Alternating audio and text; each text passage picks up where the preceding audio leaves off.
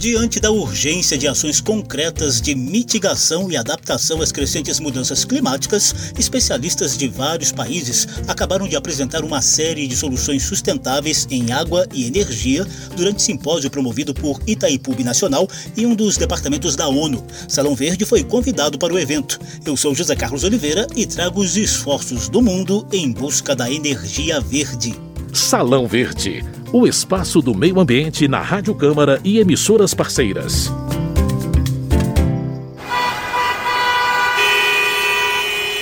Our world is challenged like never before. Esse é o chinês Liu Zemin, subsecretário-geral do UNDESA, o Departamento da ONU para Assuntos Econômicos e Sociais.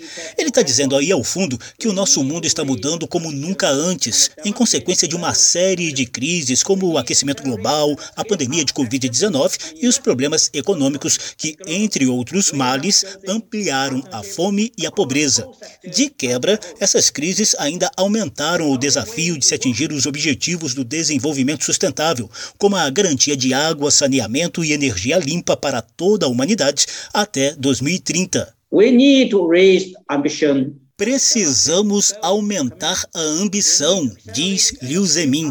Também é preciso acelerar os investimentos locais e globais e firmar parcerias em torno de produção e consumo sustentáveis, erradicação da pobreza e ações de mitigação e adaptação climática. Para Liu Zemin, o único caminho é trabalhar em conjunto. But only when we work together.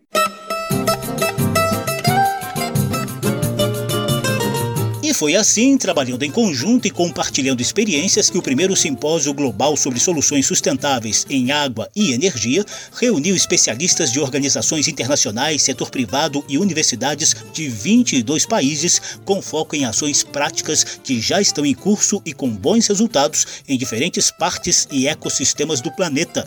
Teve cientista detalhando tecnologia de ponta. O hidrogênio que é produzido hoje a partir da eletrólise da água tem um custo que varia entre 5 a 7 dólares por quilo de hidrogênio produzido. Também não faltaram tecnologias sociais. A ideia é trabalhar com essa conexão água e energia, e eu trago aqui a questão das novas tecnologias sociais que são centradas no humano. O simpósio foi promovido em junho pelo Undesa e a Itaipu Binacional, aproveitando a parceria bem sucedida na restauração de áreas florestais e da biodiversidade da Mata Atlântica no entorno de uma das maiores hidrelétricas do mundo, na fronteira entre Brasil e Paraguai. Os três dias de troca de experiências renderam consensos sobre cooperação na mitigação de problemas climáticos, fortalecimento das políticas de longo prazo para água e energia, além de recursos financeiros para acelerar o investimento em soluções inovadoras. Ainda surgiu uma carta de intenção para ampliar a cooperação de Itaipu e Undesa em torno de temas ligados a outros dois objetivos do desenvolvimento sustentável proteção dos ecossistemas terrestres e ação contra a mudança global do clima. Também serão ampliados o tamanho e o prazo de funcionamento da Rede Global de Soluções Sustentáveis para Água e Energia, criada em 2018. O novo acordo deve ser efetivado às vésperas da COP27, a Conferência da ONU sobre Mudanças Climáticas, prevista para novembro no Egito. E por que toda essa mobilização é urgente e indispensável? Você vai saber já já. Salão Verde.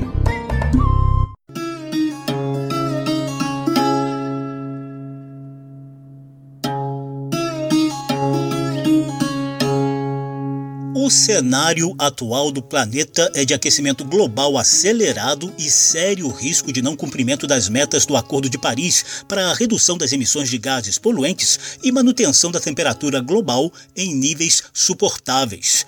Como todo mundo já sabe, as atividades humanas estão diretamente ligadas às mudanças climáticas que têm gerado eventos extremos de enchentes, secas e tormentas cada vez mais intensos e frequentes. Quando se pensa no crescimento populacional em curso, e na expansão econômica movida a petróleo, carvão e outros combustíveis fósseis, o cenário fica ainda pior. Daí a necessidade urgente das chamadas medidas de descarbonização em todas as áreas. Vários setores já entenderam a gravidade da situação. Um deles é o de energia, como afirma o dirigente da Agência Internacional de Energias Renováveis, José Toron. De contaminantes. Ele está admitindo aí que o setor de energia é um dos principais emissores de gases do efeito estufa e que a transição para as energias limpas vai contribuir na redução dos efeitos das mudanças climáticas.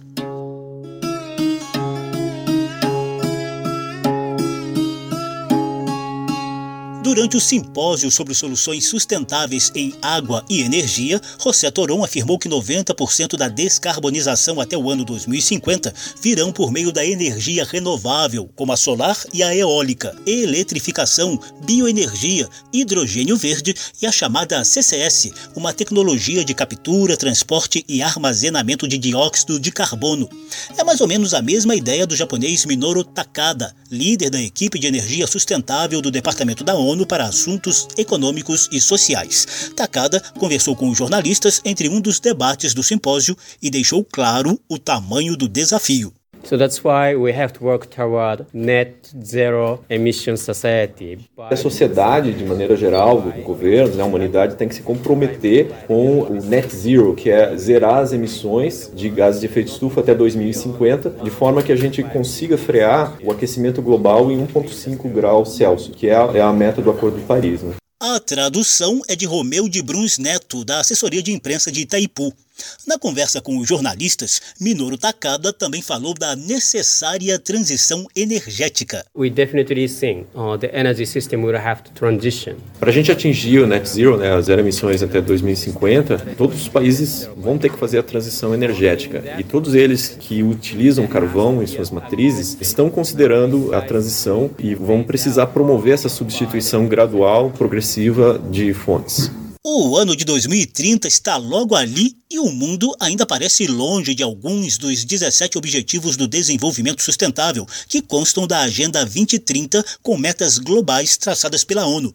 Mesmo assim, o líder da equipe de energia sustentável do Undesa, Minoru Takada, mantém o otimismo quanto à ODS 7, que trata da universalização de energia limpa. It is not a question of whether we can actually do it. It is a question of how we are going to achieve it. So, can we do it? I personally believe yes, and the United Nations system certainly believe yes. Todos os países estão comprometidos a avançar em relação ao ODS 7. Apesar de ser um período curto, a UNDESA e o Sistema das Nações Unidas acredita que vai avançar. Existe hoje 733 milhões de pessoas que não têm acesso a serviços modernos de eletricidade no mundo, mas esse número vem decaindo ano a ano. Então é uma necessidade é, da humanidade de ter serviços é, elétricos modernos e isso vai se dar através da promoção das energias renováveis. Né? Mas para isso, o Minoru Takada cobra mais investimentos governamentais e empresariais em forma de parcerias. At least we need to triple global investment in renewable energy by 2030. Triple. Então até 2030 nós temos que triplicar os investimentos em energia renovável no mundo. E isso vai se dar através de parcerias público-privadas. Então por isso que nós também estamos aqui para ver como, como fazer essas parcerias e como viabilizar recursos para esses investimentos. A ciência e a academia também se esforçam para aperfeiçoar novas tecnologias menos poluentes.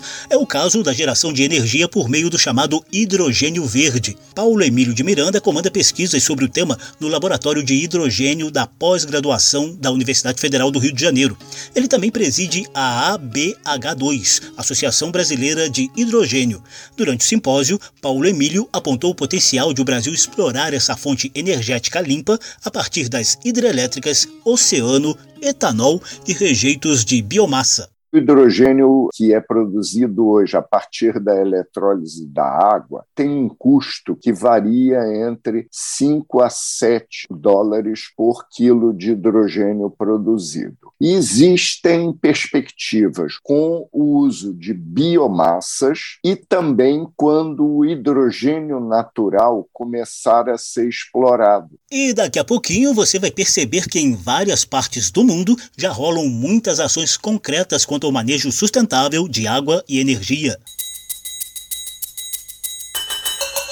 Salão Verde, o meio ambiente nos podcasts e nas ondas do rádio. O programa da Rádio Câmara sobre meio ambiente vai ao ar semanalmente e é retransmitido em várias emissoras parceiras espalhadas pelo país inteiro. São os casos da Rádio Web Cidade de João Pessoa, lá na Paraíba, da Metropolitana de Piracicaba, no interior de São Paulo, e das rádios da Universidade Federal de Goiás e da Universidade Regional do Cariri, no Ceará. Salão Verde destaca hoje o primeiro simpósio global sobre soluções sustentáveis em água e energia, promovido em junho pelo Departamento da ONU para Assuntos Econômicos e Sociais e pela Itaipu Binacional. Os debates ocorreram nas dependências de Itaipu, tanto na brasileira Foz do Iguaçu, no Paraná, quanto na paraguaia Hernandárias. Especialistas de 22 países traçaram um panorama bem amplo de ações práticas que estão em curso e com resultados positivos em busca da energia verde e ecologicamente sustentável, sem repetir os níveis de poluição das tradicionais energias fósseis como petróleo, gás natural e carvão mineral. A troca de ideias foi tão rica que vai merecer outras edições futuras de Salão Verde em breve. Para o japonês Minoru Takada, líder da equipe de energia sustentável do Undesa, o futuro ideal terá o uso concomitante de várias fontes renováveis de energia, inclusive a hidrelétrica. Um dos exemplos parte da própria Itaipu Binacional, que tem buscado na natureza as soluções para a produção de energia limpa, aliada à restauração florestal e à proteção da biodiversidade no entorno da usina, como destaca o superintendente de gestão ambiental da empresa, Ariel Scheffer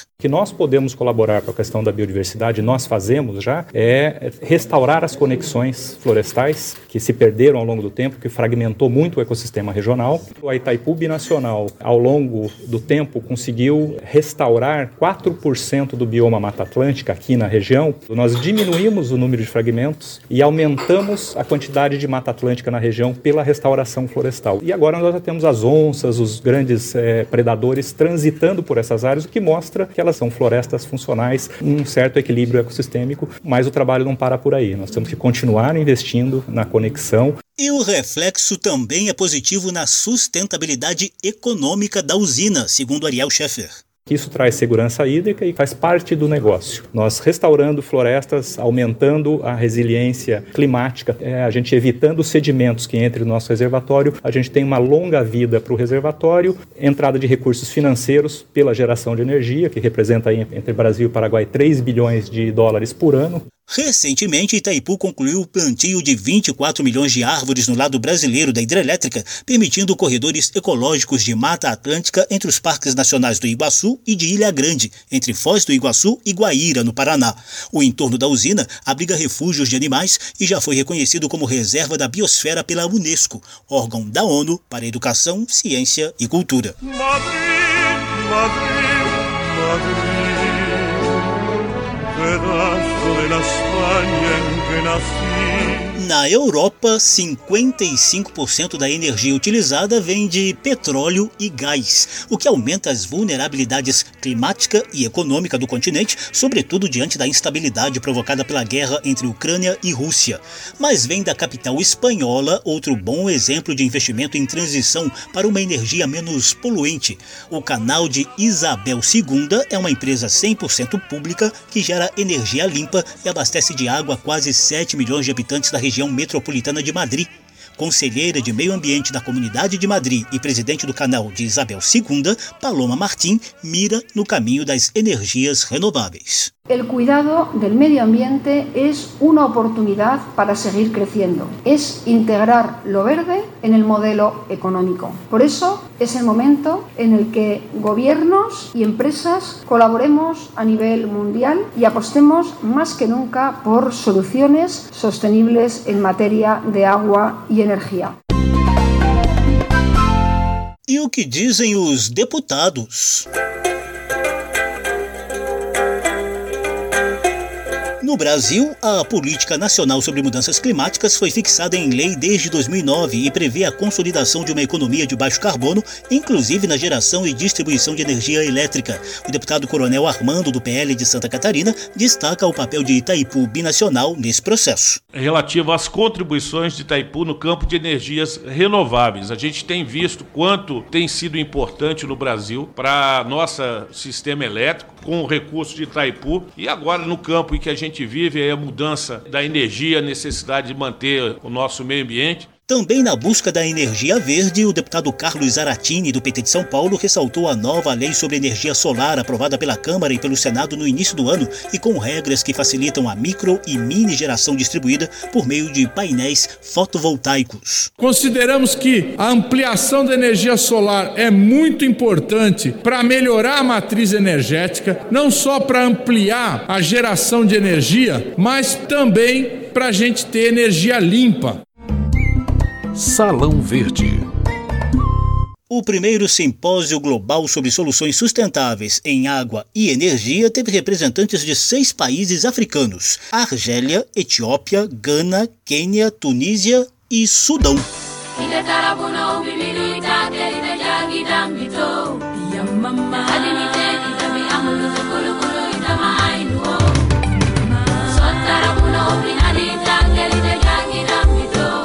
Sudão é um país árabe do Nordeste africano cortado pelo gigante rio Nilo e com trechos do deserto do Saara. Tem cerca de 30 milhões de habitantes, sofreu com guerras civis recentes e perda de território para um novo país, o Sudão do Sul, formalmente criado em 2011. So how can uh, policy regulation create and enable environment to pursue solution in scale? Essa é Azir Farouk Abdel Rahim, professora e pesquisadora em energia da Universidade de Ciência e Tecnologia do Sudão.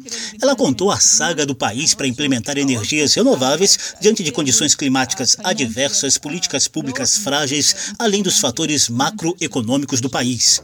Uma das saídas foi o plano C de Zero no Sudão, que inclui açudes, poços, caixas d'água e estações de água.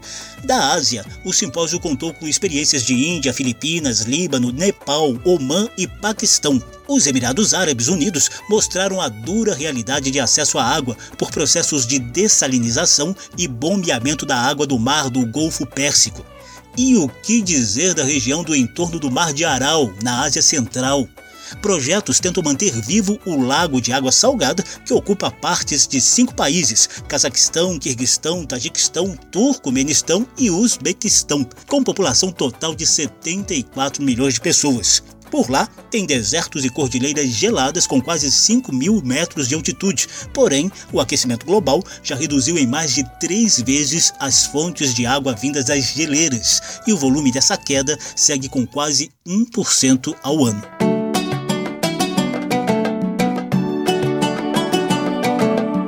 Mas também tem notícia boa, vinda, por exemplo, da Guatemala. Guilhermo Couto de Jan é dirigente da OLAD, a Organização Latino-Americana de Energia, e apresentou soluções de aproveitamento hidrelétrico aplicada em três comunidades indígenas isoladas do país. Que é basicamente brindar a las comunidades de Bisiquichum, Bats Chocolá e Laguna Bats Chocolá, no noroeste de Guatemala, de uma solução com um pequeno aproveitamento hidroelétrico. A iniciativa é muito bem-vinda na América Central, onde 18 milhões de pessoas ainda vivem sem acesso à energia, principalmente nas áreas rurais, segundo a OLAD.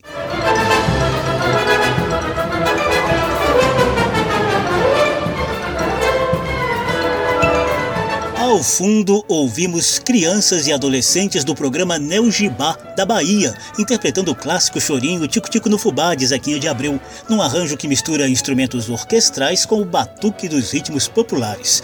Foi assim que o cientista Wilson Nobre, da Fundação Getúlio Vargas, chamou a atenção para o desenvolvimento das tecnologias centradas no humano. A ideia é trabalhar com essa conexão água-energia, e eu trago aqui a questão das novas tecnologias sociais e, a partir do olhar no ser humano, construir coisas que atendam às necessidades e os desejos e as aspirações humanas. E nesse ambiente novo, não cabe hierarquia, cabem trocas, diálogos, compaixão, empatia, cabe o amor. Entre as tecnologias sociais mostradas no simpósio, a gente destaca painéis solares que amenizam a falta de energia elétrica no sertão pernambucano e no interior da Etiópia e de Gana, na África. Em busca da energia verde, Salão Verde destacou o primeiro simpósio sobre soluções sustentáveis em água e energia, promovido pelo Undesa e pela Itaipu Binacional. O programa teve produção de Lucélia Cristina, participação de Romeu de Bruns Neto na tradução de falas estrangeiras, edição e apresentação de José Carlos Oliveira. Se você quiser ouvir de novo essa e as edições anteriores, basta visitar a página da Rádio Câmara na internet e procurar por Salão Verde. O programa também está disponível em podcast. Obrigadíssimo pela atenção. Tchau. Salão Verde, o espaço do meio ambiente na Rádio Câmara e emissoras parceiras.